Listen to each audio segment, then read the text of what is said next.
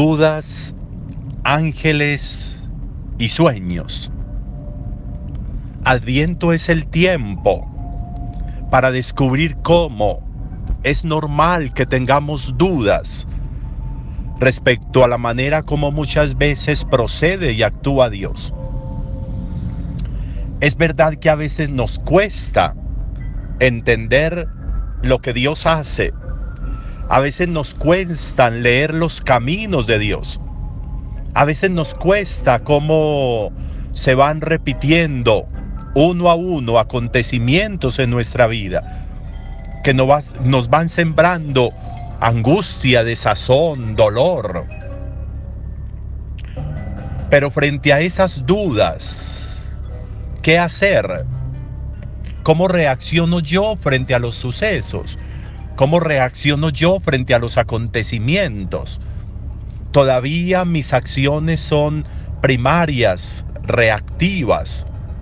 Todavía mis acciones son instintivas. Todavía en el camino de la vida lo que hago es protestar y renegar por los acontecimientos. Todavía lo que hago es encerrarme, enconcharme, esconderme, negar los acontecimientos. ¿No será que lo importante será abrir los ojos? ¿No será que lo importante es estar de salida? Porque Dios explica los sucesos. Porque Dios envía ángeles, como sucede con José. Dios envía ángeles para explicar los sucesos. José no tenía duda en María. Jesús tenía duda en el proceder de Dios. Jesús no entendía por qué Dios estaba procediendo como estaba procediendo. Eso no lo entendía. Y por eso lo que hace lo que hace es, de alguna manera, abrir los ojos y descubrir cómo Dios le envía a su ángel para explicarle. Y le explica. Y todo se traduce en un sueño. En un sueño, en un sueño José va a entenderlo todo. En un sueño José va a descubrirlo todo. En un sueño José va a entender el papel importantísimo que va a jugar en la historia de la salvación. Los sueños son importantes en la vida.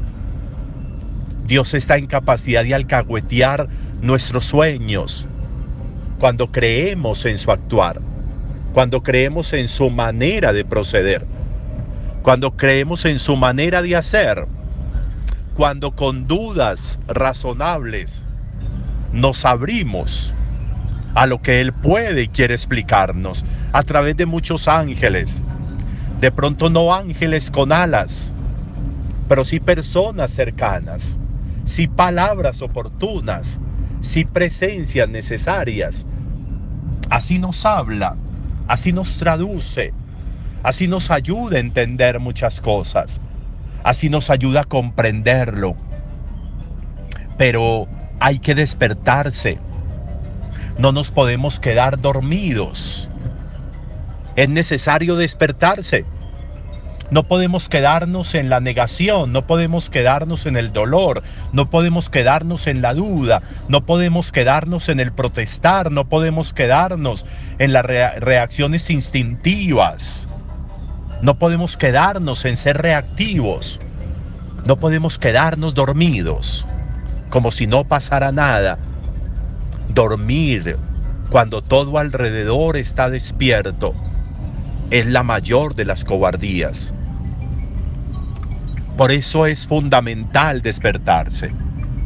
José se despertó. Se despertó e hizo lo que el ángel le dijo. Se despertó e hizo lo que a través del ángel Dios le estaba explicando, Dios le estaba anunciando. Miren qué interesante eso.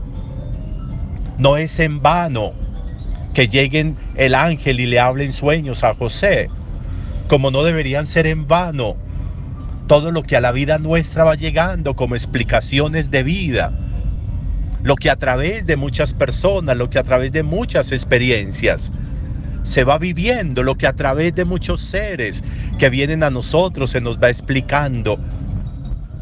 Hay que despertarse, hay que ejecutar, hay que tomar decisiones, hay que asumir proyectos, hay que transformar cosas.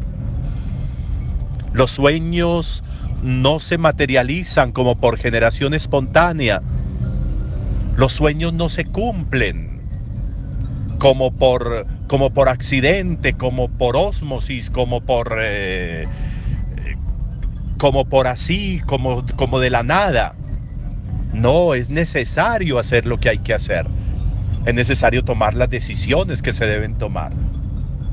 Si sigo haciendo las mismas cosas todos los días, entonces ¿cómo van a transformarse las cosas? Es que nada cambia. Claro, nada cambia porque yo sigo haciendo lo mismo. Si dejara de hacer lo mismo, seguramente si habría cambios, si habría transformaciones. José se despertó. José no se quedó durmiendo, se despertó. Y al despertarse, de nuevo tomó la decisión que debía tomar. Y llevó a María como su mujer, como su esposa a su casa, dice el relato. ¿Será que a nosotros nos falta despertarnos? ¿Qué tan útil sería despertarnos? ¿Qué tan útil sería abrir de nuevo los ojos? ¿Qué tan útil sería hacer lo que se nos dice que hagamos en lugar de obsesionarnos con nuestros puntos de vista? ¿Qué tan importante sería que nosotros tomáramos el camino de hacer lo que tenemos que hacer? qué tan importante sería que dejáramos de hacer lo mismo para que las cosas pudieran cambiarse y transformarse. Todo esto que sucede con el Evangelio de hoy resulta un camino valioso e importante para nuestra vida.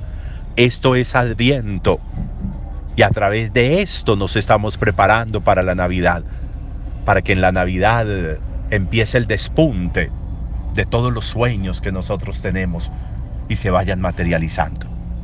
Hoy es un buen día para todo esto. Buen día para todos.